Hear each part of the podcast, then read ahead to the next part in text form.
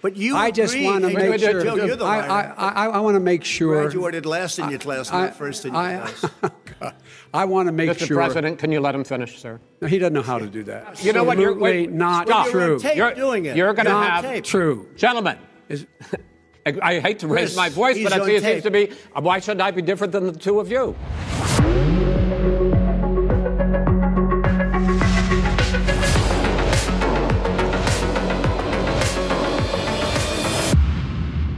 Herzlich willkommen zu unserem dieswöchigen Podcast. Wir blicken heute zurück auf vier Jahre Präsidentschaft Donald Trumps und wagen vielleicht auch den ein oder anderen Ausblick auf die aktuelle Wahl und wie es aktuell so läuft.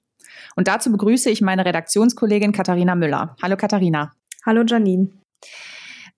Schauen wir vielleicht erstmal kurz nochmal zurück. Vor vier Jahren hieß der Herausforderer nicht Biden, sondern Hillary Clinton. Und so wie Biden lag auch sie in den Prognosen kurz vor der eigentlichen Wahl deutlich vor Trump, musste sich aber letztendlich dann doch geschlagen geben. Wie kam es dazu? Ja, wie kam es dazu? Das ist ein bisschen äh, schwierig pauschal zu beantworten. In den USA sind verlässliche Prognosen vor einer Wahl generell immer etwas schwierig. Ähm, das liegt vor allem am, am Wahlsystem selber. Es geht nicht um die, um die absoluten Wählerstimmen, also für wen der einzelne Amerikaner gestimmt hat, sondern um die Zahl der Wahlmänner und um entsprechend dann auch die, die Anzahl der Staaten, die einer der beiden Kandidaten gewonnen hat. Blickt man auf die Wahl von 2016, so ist es tatsächlich so, dass Clinton letztendlich mit fast drei Millionen Wählerstimmen vor Donald Trump lag, letztlich aber die Wahl an sich doch verloren hat. Und wir haben ja auch zum Ablauf der aktuellen Wahl genauere Infos äh, auf unserer Homepage zusammengefasst, also auch eine kleine Zusammenfassung zum US-Wahlsystem. Genau. Das könnt, das könnt ihr nachlesen auf effekten-spiegel.com. Und jetzt muss man so sehen, gut, jetzt sind vier Jahre ins Land gegangen. Was ist so das Resümee aus der bisherigen Präsidentschaft? Ja, was man wohl ganz klar äh, über die letzten vier Jahre sagen kann, ist, dass Trump ein Dealmaker war und ein Dealmaker immer noch ist. Das, das war zu erwarten, wenn man sich seine bisherige Laufbahn immer mal anschaut, auch als Unternehmer, ähm, hat er sich weder in seinen Immobiliengeschäften noch in seinen anderen Investitionen anders verhalten als Dealmaking. Inwieweit? Ja, als jüngstes Beispiel sind hier die Corona-Hilfen in den USA selbst zu nennen. Nachdem im Sommer das erste Hilfspaket ausgelaufen war, entbrannte ja zwischen den beiden äh, Parteien, den Demokraten und den Republikanern, ein Streit über das Ausmaß, die Art der Zahlungen, etwaige Verbindlichkeiten ähm, etc. etc. Und anstatt weiterhin die, Diskussion abzuwarten und sich auf irgendeinen Konsens zu einigen, äh, setzte Trump kurzerhand via Dekret seine Forderungen durch. Das Problem an der ganzen Sache ist, jetzt sind zwar im Prinzip die, die Corona-Hilfen erstmal wieder äh, eingesetzt, doch der Kongress hat für diese Hilfen aktuell bisher noch kein Geld bewilligt. Und auch da versucht Trump, das Ganze so ein bisschen wieder zu umgehen und hat die Finanzierung des aktuellen Pakets so ein bisschen durch die Zuschüsse aus einem Budget des äh, Katastrophenschutz, äh, der Katastrophenschutzbehörde FEMA ja, entnommen. Hinzu kommt dann noch, dass ein Viertel der Kosten von den Bundesstaaten getragen werden sollen, die selbst ja, wie auch bei uns in Deutschland, äh, die Kommunen und die einzelnen Bundesländer durch die Corona-Pandemie und die Auswirkungen auch selbst in, in Geldnöte gekommen sind. Das liegt an den Steuergeldern, aber auch an anderen Dingen. Insofern ist es ein bisschen schwierig, ob die Zahlungen dann tatsächlich auch so weiterhin laufen, ob das weiterhin so durchgesetzt wird, weil es ist immer noch, dass auch Gerichte die Dekrete von Trump äh, kippen können wo auch gerade äh, Gerichte noch dran sind. Jetzt ist ähm, Trump ja vor allem für seine America First-Politik bekannt. Bei aller Kritik, die so an ihm laut wird, scheint die aber trotzdem noch weiterhin Anklang zu finden, oder? Ja, genau. Und das ist auch, wenn man mal ganz ehrlich ist, gar nicht verwunderlich. Man muss Trumps ähm, Laufbahn so ein bisschen in vor Corona und mit Corona ähm, splitten de facto ist es tatsächlich so, dass vor der Corona-Pandemie die, die Wirtschaft in den USA de facto angekurbelt wurde. Das ist keine Frage. Ähm, die Arbeitslosenzahlen sind runtergegangen. Er war der erste Präsident, der Gespräche mit Nordkorea äh, geführt hat und dann auch das Land äh, besucht hat, den Staatspräsidenten besucht hat. Auch, es ist zu einem persönlichen Treffen gekommen. Und auch der, der Handelskrieg, der gerade in den letzten Monaten vor Corona ja die, die, die Weltwirtschaft tatsächlich in, in, in den Klauen hatte, kam bei vielen Amerikanern gut an. Das hat vor allen Dingen was damit zu tun, wir haben in den USA einen riesigen Rust Belt, der sogenannte Rust Belt.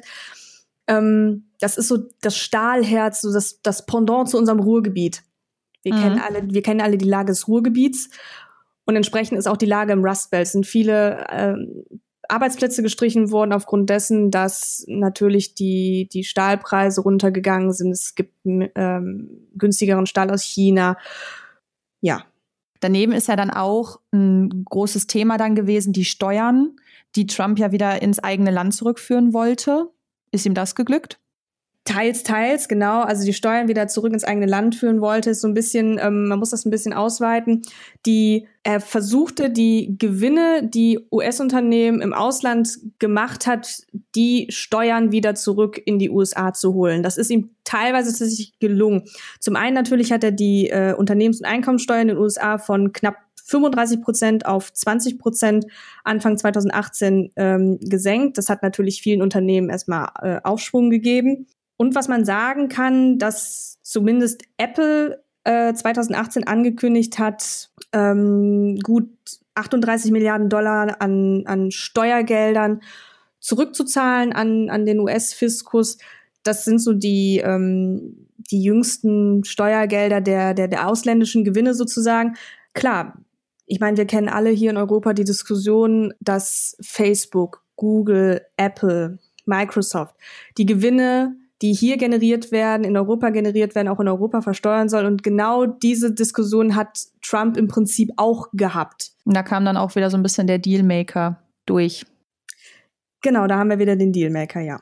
Ja, und wenn wir jetzt mal eine Prognose wagen, wie dürfte der Kurs von Trump aussehen, wenn er wiedergewählt wird? Wenn man mal ganz ehrlich ist, wenn man sich ihn jetzt anguckt, äh, an dem Kurs dürfte sich erstmal nicht viel ändern. Ganz im Gegenteil. Ähm, die Lage ist jetzt noch schwieriger, als sie 2016 war. Und Trump setzt alles daran, auch von juristischer Seite nicht aufgehalten werden zu können. Das sieht man an seinem Vorschlag für die konservative Richterin Amy Coney Barrett für den Supreme Court.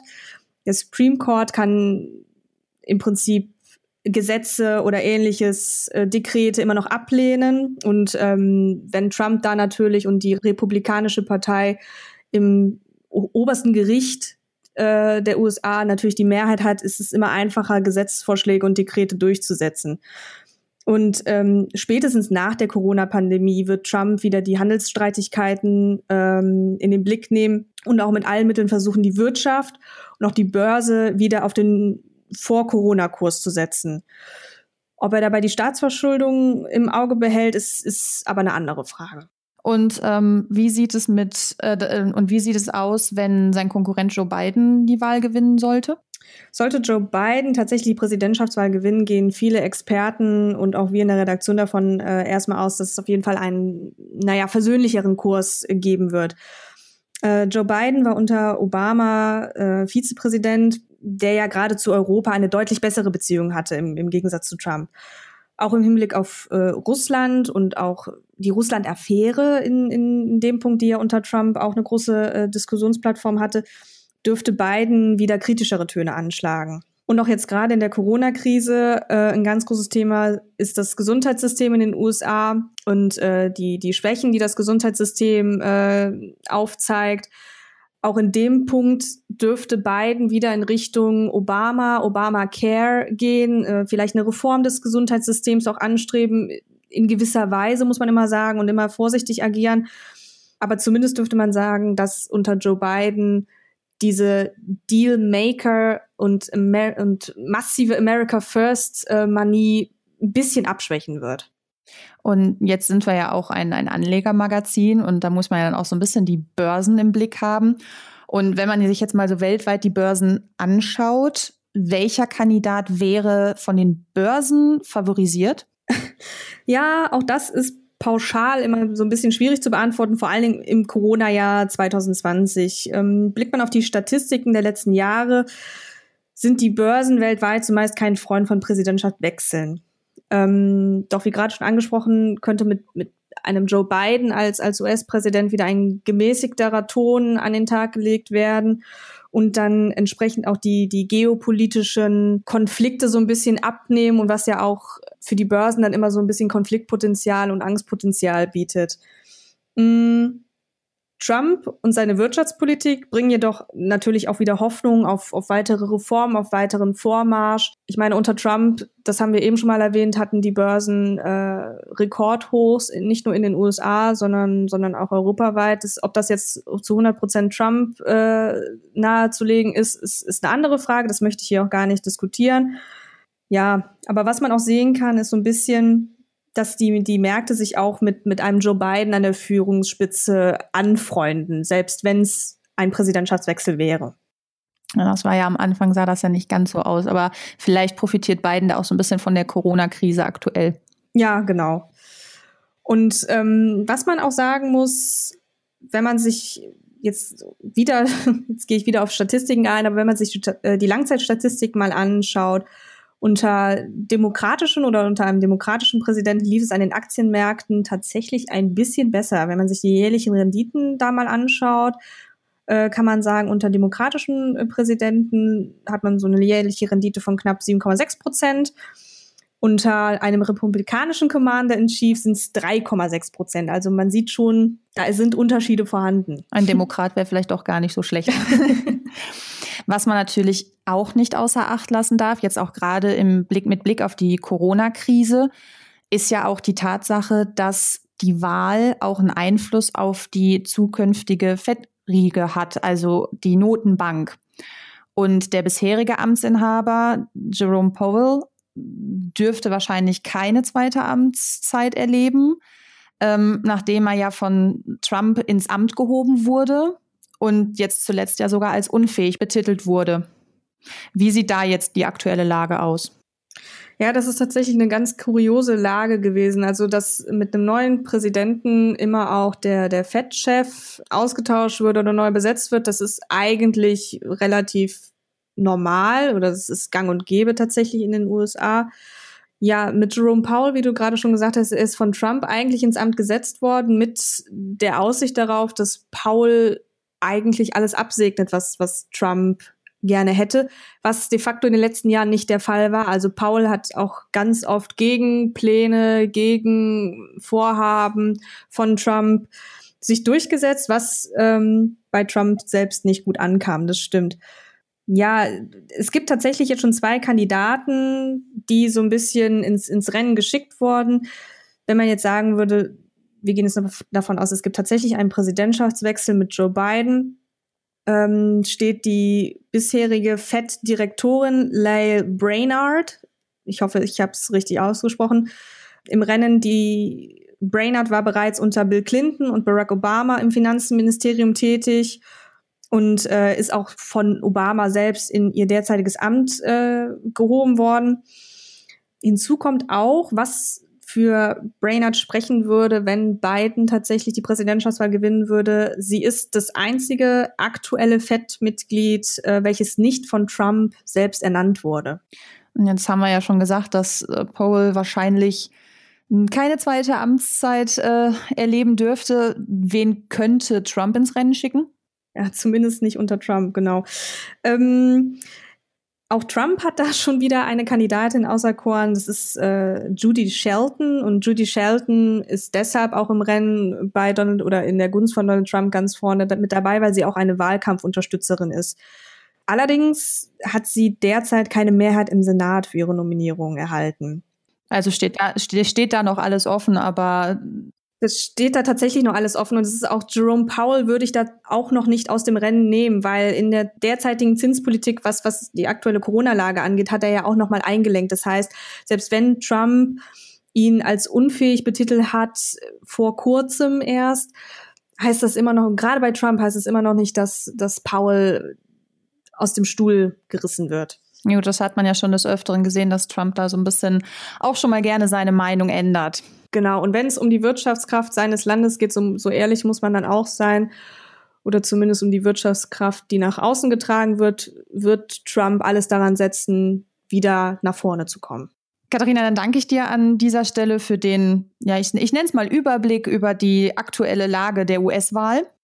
Bitteschön. Mal schauen, wie es ausgeht, wer das Rennen macht. Es ist ja, wie wir schon so schön am Anfang oder wie du schon so schön am Anfang sagtest, noch alles offen.